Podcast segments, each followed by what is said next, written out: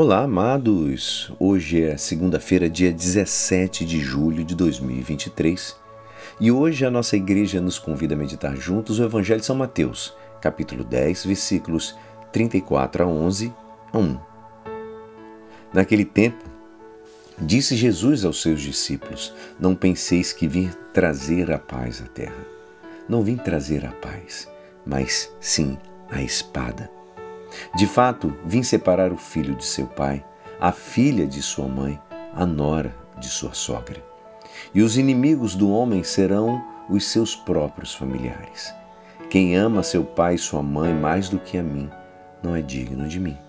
Quem ama seu filho ou sua filha mais do que a mim, não é digno de mim. Quem não toma sua cruz e não me segue, não é digno de mim. Quem procura conservar a sua vida vai perdê-la, e quem perder a sua vida por causa de mim vai encontrá-la. Quem vos recebe a mim, recebe, e quem me recebe, recebe aquele que me enviou. Quem recebe um profeta por ser profeta, receberá a recompensa de profeta, e quem recebe um justo por ser justo, receberá a recompensa de justo. Quem der, ainda que seja apenas um copo de água fresca, a um desses pequeninos, por ser meu discípulo, em verdade vos digo, não perderá a sua recompensa. Quando Jesus acabou de dar essas instruções aos doze discípulos, partiu daí, a fim de ensinar e pregar nas cidades deles. Esta é a palavra da salvação.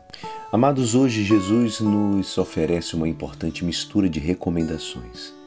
É como um desses banquetes modernos onde os pratos são pequenas porções para saborear.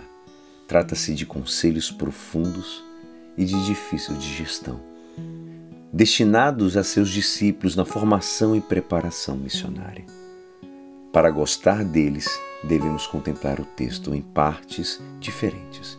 Jesus começa dando a conhecer o efeito do seu ensino. Não obstante os efeitos positivos evidentes na atuação do Senhor, o Evangelho evoca as contrariedades e contratempos da, da predicação.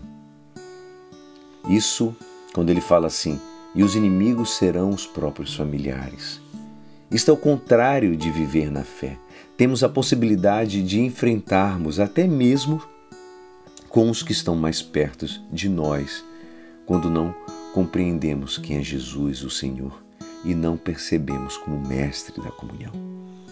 E em segundo momento, Jesus nos pede para ocupar o lugar mais alto na escala do amor. Ele diz, né, quem ama o pai, a mãe mais do que a mim, quem ama o filho a filha mais do que a mim.